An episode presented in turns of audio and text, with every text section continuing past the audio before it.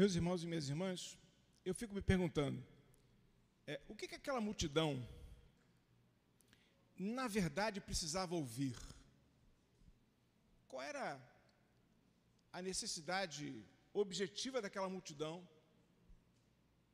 que, segundo o texto, devia ser numerosa, porque o escritor de Mateus diz que vendo Jesus as multidões, então é uma multidão no plural, não devia ser pouca gente. O que, elas que gostariam de ouvir? O que, que elas precisavam? Qual era o, o recado que aquele povo estava ali reunido e numa reunião que aconteceu um tanto quanto é, meio aleatoriamente, parece, quando a gente pega lá o texto de Mateus 5, do Sermão do Monte, a gente vê que diz lá, né, vendo Jesus as multidões, subiu ao monte e como se assentasse, quer dizer, ele viu as multidões e se assentou para é, fazer uma escola dominical com seus discípulos. E a multidão se arrumou e estava ali para ouvir o que o Senhor estava dizendo para os seus discípulos. O que, que aquela multidão precisava? Bom, difícil ter segurança em dizer, numa reunião de tanta gente, se havia ali, digamos assim, um objetivo específico. Claro, cada um estava ali, é o que parece razoável entender, com a sua demanda pessoal, com a sua necessidade específica, própria.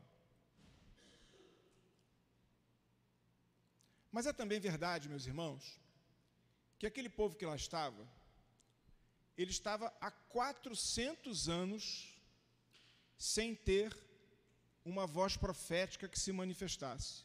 Às vezes nós perdemos um pouco essa dimensão. 400 anos são quatro séculos. É muito tempo. E quando Jesus vem, até o início do ministério de Jesus tem mais 30 anos, concordam? Jesus começa o ministério dele com 30 anos. Então, aquele povo que estava reunido ali, naquela circunstância, ele estava há 430 anos sem ter uma voz profética. É como se Deus tivesse silenciado através de seus profetas. É bem verdade que João Batista é, era contemporâneo de Jesus, enfim, mas essa é uma circunstância. O que, que eles precisavam? Era um povo que estava sendo dominado pelo Império Romano. Eles estavam ali com a bota do imperador César em cima das suas cabeças. Aquele povo estava ali mais uma vez, mais uma vez sendo humilhado pela vergonha de serem escravos, de servirem a Roma, de terem que pagar imposto para o dominador, de terem que dizer que César é senhor, de serem explorados pelos seus irmãos, pagando imposto para aquela potência que mais uma vez os humilhava. Aquele povo estava ali esperando um Messias. Mas o Messias que eles estavam esperando era um Messias que pudesse, pela sua palavra, reunir o povo e, com um braço forte, dirigir o povo para uma luta de resistência ao dominador romano. Era aquilo que as pessoas estavam querendo. Cada um ali tinha a sua demanda pessoal, eu acho que não podemos esquecer isso.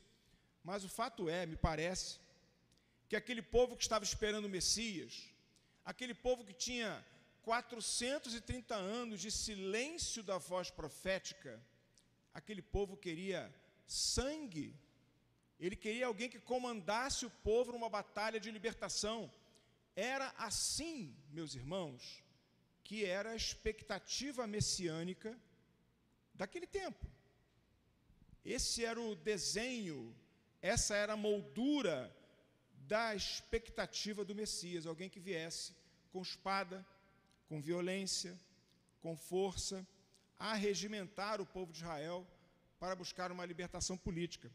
Aquele povo se assenta e Jesus pega a palavra e começa com as bem-aventuranças. E Jesus começa, meus irmãos, a falar dos fundamentos do reino de Deus que não era exatamente o fundamento ou os fundamentos que a expectativa do coração daquele povo, daquelas, daquelas multidões, pudesse esperar.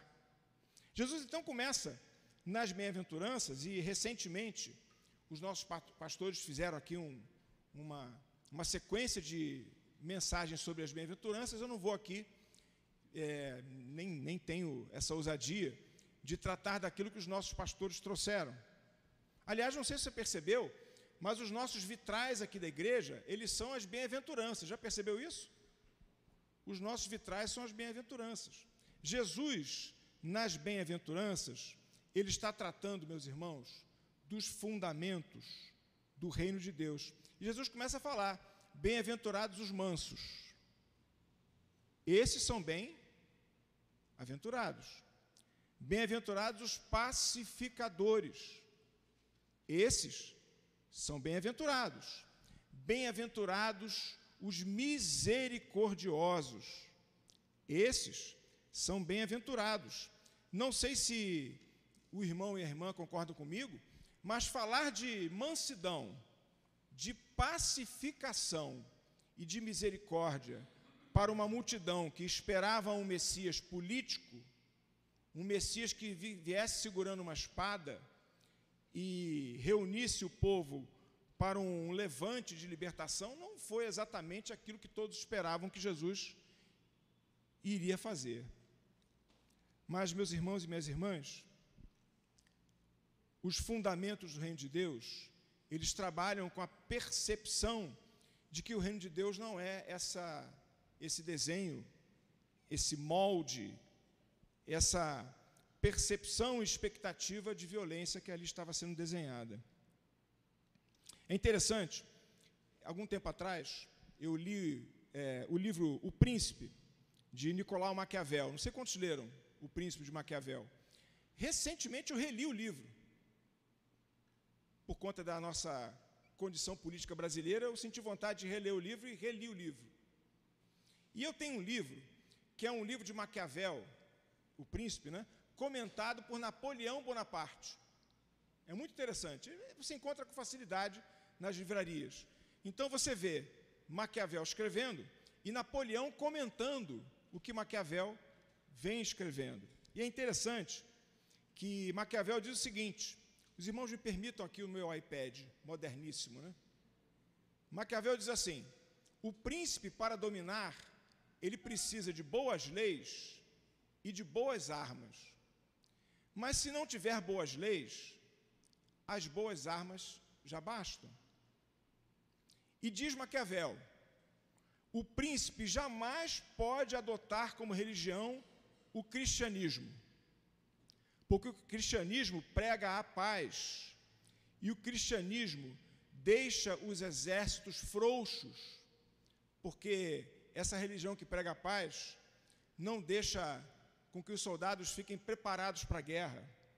Aliás, é interessante, Maquiavel ele, ele diz assim: o príncipe deve estar sempre preparado para a guerra, nos momentos de guerra e nos momentos de paz.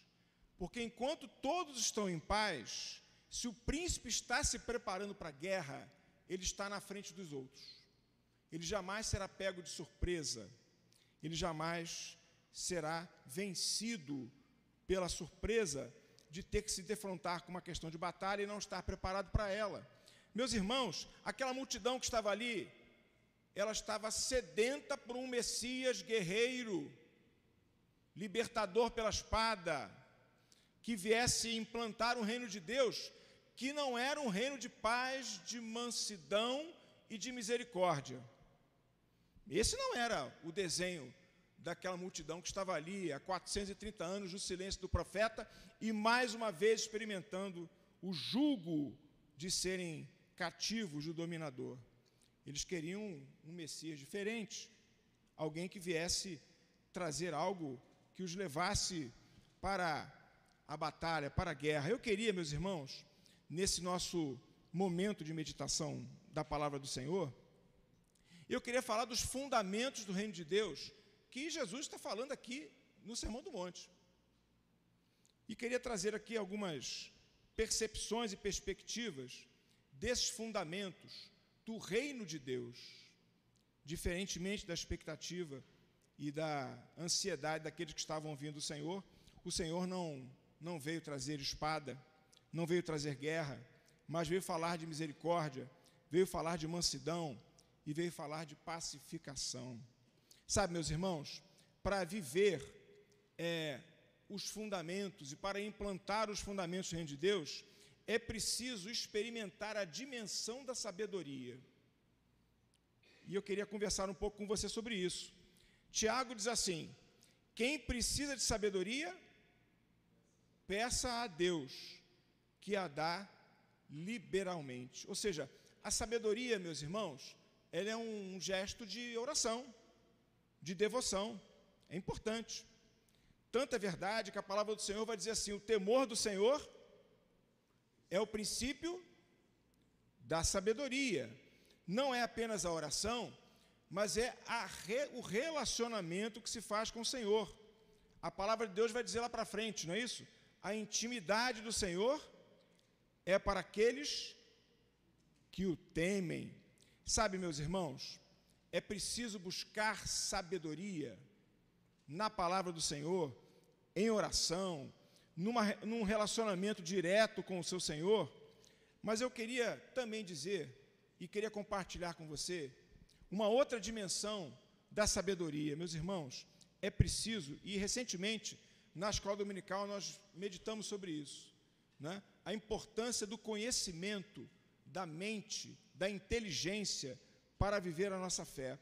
Sabe, é preciso compreender, meus irmãos, que buscar sabedoria no Senhor é importante, mas a sabedoria não é só uma questão transcendental, mas a sabedoria nos requer, meus irmãos, uma postura de imanência, uma postura concreta, uma postura real, uma postura pragmática do dia a dia. Não sei se me faço entender, mas veja, a palavra de Deus diz o seguinte: a resposta branda desvia o furor. E sabe, meus irmãos, às vezes nós ficamos pedindo para o Senhor trazer paz para a nossa casa. Senhor, traz paz para o meu lar, traz paz para o meu trabalho, traz paz para a minha igreja. Senhor, apacento, pacifica o, o, o ambiente. Senhor, dá tranquilidade, faz com que haja concórdia. Mas nós, muitas vezes, meus irmãos e minhas irmãs, nós somos o veículo dessa discórdia e desse desencontro.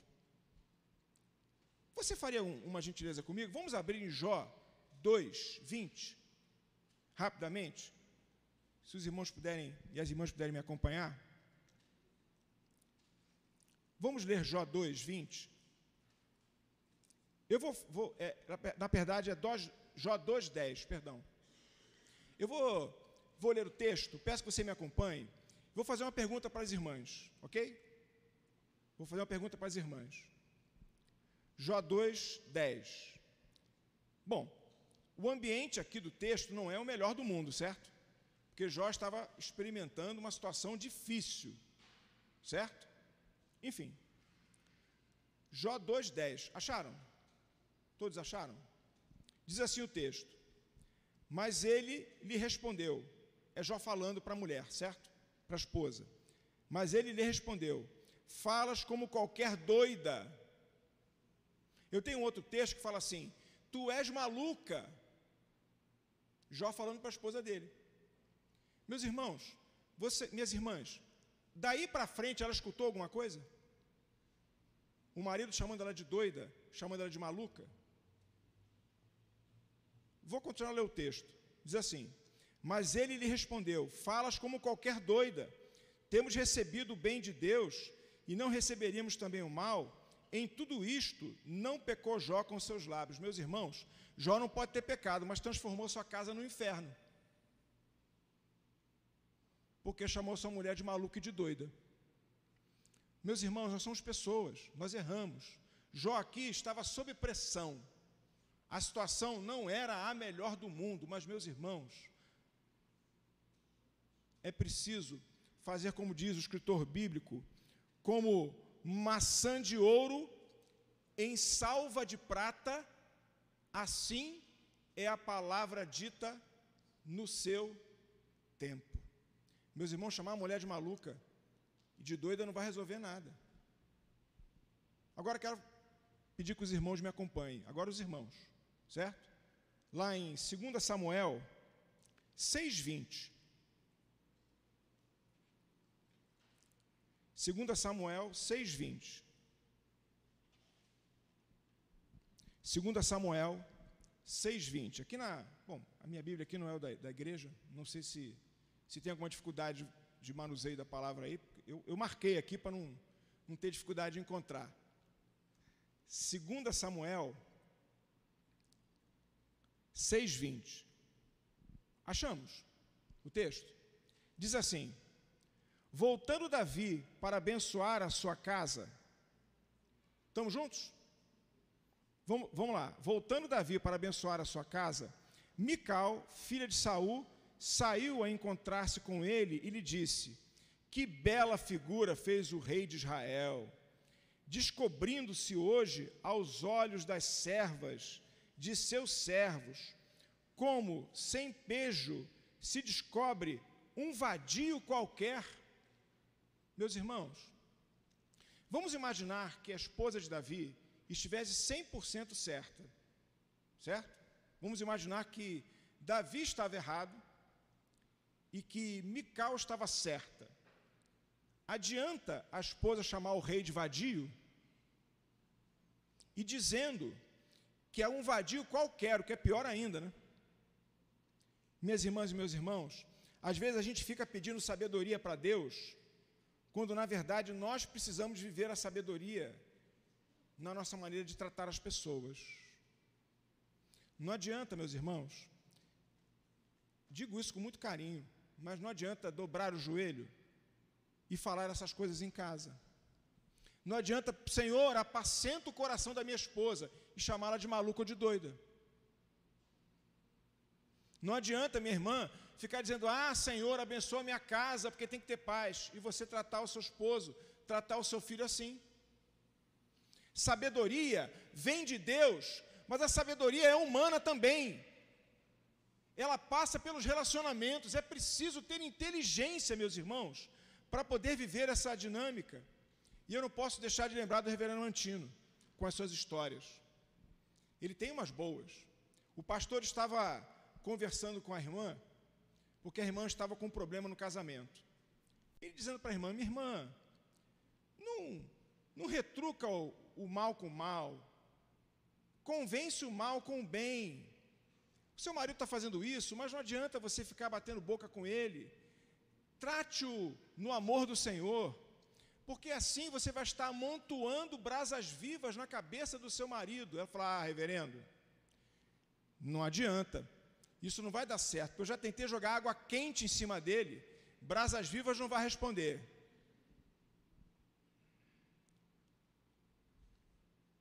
E aí a irmã, isso o reverendo Mantino contando, né? Depois de ir lá conversar com o pastor, o pastor falou assim: olha, trate seu marido bem, tenha paciência, ele está num momento difícil, etc. Enfim, a irmã foi para lá, o ambiente estava muito pesado em casa, ela dormiu com aquele silêncio constrangedor. Quando ela acordou de manhã, ela falou para o marido assim: meu amor, bom dia. Aí o marido, e já vai começar de novo, né? já vai começar. Meus irmãos, não adianta, porque viver sem é, alegria, viver sem bom humor, não vai transformar a sua casa num momento de paz. É preciso, meus irmãos, ter sabedoria, sabedoria do alto, sabedoria da palavra do Senhor, não há dúvida. Mas é preciso, meus irmãos, viver uma sabedoria pragmática. Não adianta transformar o nosso ambiente, seja de trabalho, seja na igreja, seja em casa, e não vivemos esse ambiente com sabedoria.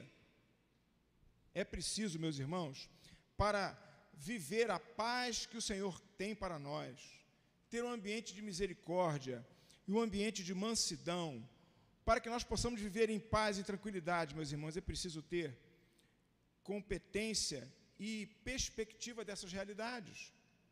Aquela multidão estava doida querendo um Messias guerreiro. Jesus falou: não, bem-aventurados os mansos, bem-aventurados os pacificadores, bem-aventurados os misericordiosos. Os fundamentos do reino de Deus, meus irmãos, requerem de nós uma vida com sabedoria, uma vida que sabedoria que possa construir pontes, que possa construir portas abertas, que possa construir, meus irmãos, a paz de Cristo, que transcende a todo entendimento. Mas eu queria também falar que o fundamento ou os fundamentos do reino de Deus, eles requerem sabedoria, mas também requerem empatia. É preciso, minha querida igreja presbiteriana de Botafogo, que nós tenhamos empatia com o próximo. E empatia significa viver com paixão, empatia. É ter gosto pelas pessoas, é saber, meus irmãos, viver com elas, se interessar por elas. Essa é a comunhão da igreja. Uma igreja que vive a antipatia é uma igreja que se esqueceu que ela é corpo de Cristo. Uma igreja que vive a simpatia é uma igreja que virou um clube, onde nós vivemos uma, uma paz mentirosa, não é? ou como vai dizer John Stott, uma paz barata, onde nós fugimos das questões para não termos aquela, aquele desprazer de enfrentar a, a, a, o confronto. Não é isso, mas é preciso, meus irmãos, ter empatia, pensar no próximo. E sabe, minha igreja, presbiteriana de Botafogo, pensar no próximo é perceber, meus irmãos, que nós não somos porteiros do céu. Eu, meditando para essa palavra, confesso que isso me falou muito ao coração. Porque muitas vezes nós nos achamos como porteiros do céu, como se nós estivéssemos, como os escribas e fariseus, fazendo como lá dizem em Mateus 23, 13: Ai de vós, escribas e fariseus, hipócritas, porque fechais o reino de Deus, dos céus, diante dos homens, pois vós não entrais, nem deixais entrar os que estão entrando. Muitas vezes nós estamos na porta julgando quem é que tem que entrar no céu, quem é que não tem que entrar. Isso não é uma postura de empatia, isso não constrói os fundamentos do reino. Jesus vai dizer lá em Mateus 23, 27, ai de vós, escribas e fariseus, hipócritas, porque sois semelhantes a sepulcros caiados. O irmão sabe e a irmã sabe que é um sepulcro caiado? Já escutou essa, essa expressão? O que, que é um sepulcro caiado? É um sepulcro pintado de cal. Antigamente, para o sepulcro ficar bonito, eles achavam que sepulcro podia ficar bonito, né? Eles pintavam o sepulcro de cal, de branco, por isso é sepulcro caiado, não é? Enfim, tentava embelezar aquele, aquele, aquele sepulcro, que por fora se mostram belos, mas interiormente estão cheios de ossos mortos e de toda a imundícia. Meus irmãos, nós fomos constituídos não como porteiros do reino de Deus, mas como pregadores do Senhor. É interessante, algum tempo atrás, o reverendo Cid pregou sobre isso aqui, né, de Mateus 16, 19. Dar-te-ei as chaves do céu. O que ligares na terra terá sido ligado nos céus, e o que desligares na terra terá sido desligado dos céus o Cerveiro Cid vai resgatar. E eu guardei no coração quando o pastor falou o seguinte: Deus colocou na nossa mão a chave do céu. O que, que ele quer dizer com isso? Diz o reverendo Cid, que nós, meus irmãos, com o nosso testemunho, podemos abrir a porta do céu para muita gente. É essa a nossa missão. Quando Deus nos dá a porta do céu, não é para nós ficarmos fechando a porta do céu como se fôssemos porteiros, mas é para que nós possamos abrir a porta dos céus para que as pessoas entrem com o nosso testemunho. Com o nosso testemunho. E sabe, minha igreja, eu fiquei pensando, se eu muitas vezes não fechei a porta dos céus, talvez, no melhor estilo dos fariseus, querendo julgar as pessoas. Eu fiquei pensando nisso. Essa palavra me moveu no coração a semana inteira. Porque falando, Senhor, me perdoa. Me perdoa as vezes que eu fiz isso, Senhor. Eu quero, Pai, viver como tu, Senhor, pregando os fundamentos desse reino, mas tendo empatia pelo, prega, pelo pecador. Para isso, tu me deste a chave do céu, para que com o meu testemunho eu possa abri-la para as pessoas entrarem. Meus irmãos, aquela multidão estava querendo uma briga, estava querendo um Messias guerreiro. Jesus falou assim: não, mas o meu papo não é esse, não. O meu papo é mansidão, o meu papo é misericórdia e o meu papo é pacificação. Não, não é aqui que vocês vão encontrar o que vocês querem. Não é à toa que levaram Jesus para a cruz, né? Porque um Messias assim não servia para ninguém. Meus irmãos, é preciso ter sabedoria para viver a mansidão, a paz e a misericórdia. E muitas vezes a sabedoria vem de Deus, vem, mas é preciso que nós tenhamos inteligência na gestão das relações. Depende do Senhor, mas depende de nós usarmos a nossa inteligência que Deus nos deu. É preciso, minha irmã, meu irmão, para vivenciarmos os fundamentos desse reino, não cedermos à tentação do sangue da espada, mas estarmos preparados, minha irmã e meu irmão, para termos empatia pelas pessoas, e empatia é pegar a chave do céu que o Senhor deu para mim e para você, e com o nosso testemunho abrirmos a porta dos céus. E o derradeiro, e já está mais do que na hora de concluir, caminhar para isso, os fundamentos do reino de Deus, eles exigem sabedoria, eles requerem empatia, mas sabe, minha irmã e meu irmão, não dá para falar de paz, não dá para falar de misericórdia, e não dá para falar de mansidão, se essa paz, se essa mansidão e se essa misericórdia não vierem do seu coração. Na verdade, vou falar aqui com os nossos dois pregadores, pastores. Esse deveria ser o meu primeiro ponto, porque ele é o início de tudo. Meus irmãos, não dá para ter paz em casa, não dá para ter paz no trabalho, não dá para ter paz onde nós andamos, se nós não temos paz com Deus no coração. Mas eu deixei como último tema, como último ponto, de propósito, muito embora eu reconheça que numa estrutura mais correta, esse deveria ser o primeiro degrau a ser subido. Sabe, meus irmãos, é preciso ter sabedoria, empatia e é preciso crer na soberania do Senhor. Meus irmãos, um coração em paz é um coração que descansa nas mãos do Senhor. O que vai acontecer com você amanhã? O que vai acontecer comigo amanhã? Você sabe? Eu sei, nós sabemos. Nós descansamos no poder de Deus aquele que habita no esconderijo do Altíssimo, à sombra do Onipotente, descansará. Meus irmãos, enquanto nós não descansarmos na soberania de Deus, enquanto nós ficamos atormentados, reconhecendo a soberania dos problemas, não vai ter paz em lugar nenhum, não vai ter paz no meu coração, não vai ter paz na sua casa, não vai ter paz em lugar nenhum não teremos empatia pelo próximo, não adianta ter sabedoria, como nós conversamos aqui, é preciso, minha irmã e meu irmão, que nós entreguemos o nosso coração completamente na mão do Senhor. E sabe, querida igreja, eu tenho algum tempo que eu estudo, enfim, é, sobre fé. Eu acho que todos aqui, né?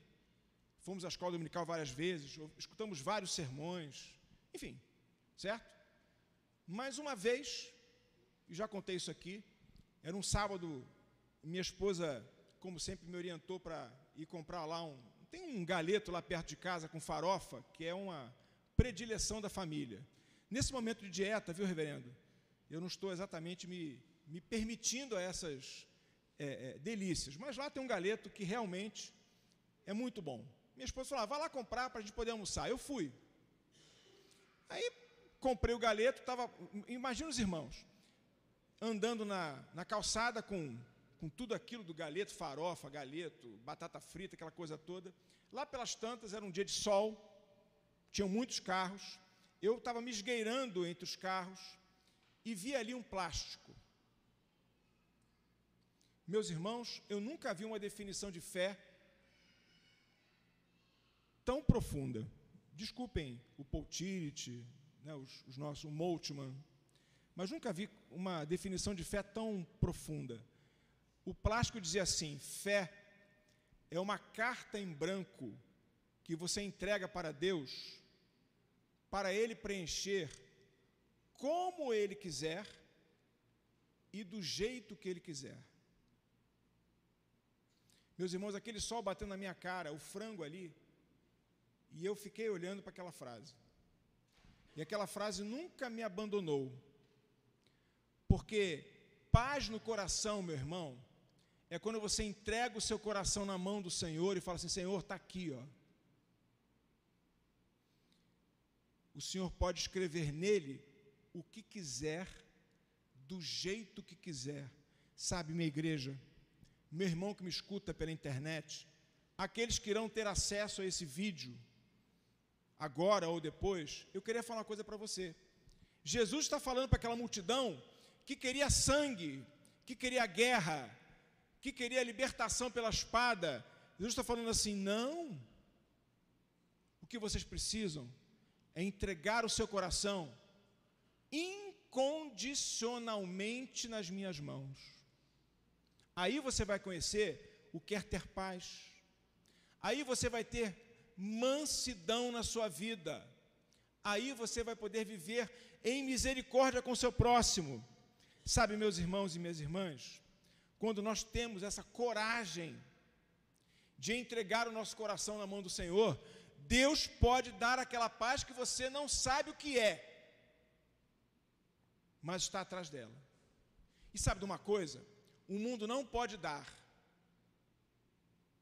mas o mundo não pode tirar. Que nessa noite, minha irmã e meu irmão, nós possamos estar vendo um Messias com sabedoria, olhando para os irmãos com empatia, e que nós tenhamos hoje o desejo de colocar na mão do Senhor soberano, Senhor dos senhores e Rei dos reis, o nosso coração de maneira incondicional, na certeza, meus irmãos, que aqueles que entregam o coração no mão do Senhor vão experimentar a mansidão, a paz e a misericórdia, porque eles herdarão a terra. A terra não é para ser destruída com violência, a terra é para ser construída com essa paz que o mundo não conhece e que trans, transborda a qualquer tipo de entendimento. Que essa palavra, meu irmão, ela te faça bem, como fez ao meu coração. Passei a semana inteira meditando e falei, Senhor, muito obrigado. Porque, primeiramente, o Senhor falou no meu coração. Que Deus te abençoe. Amém.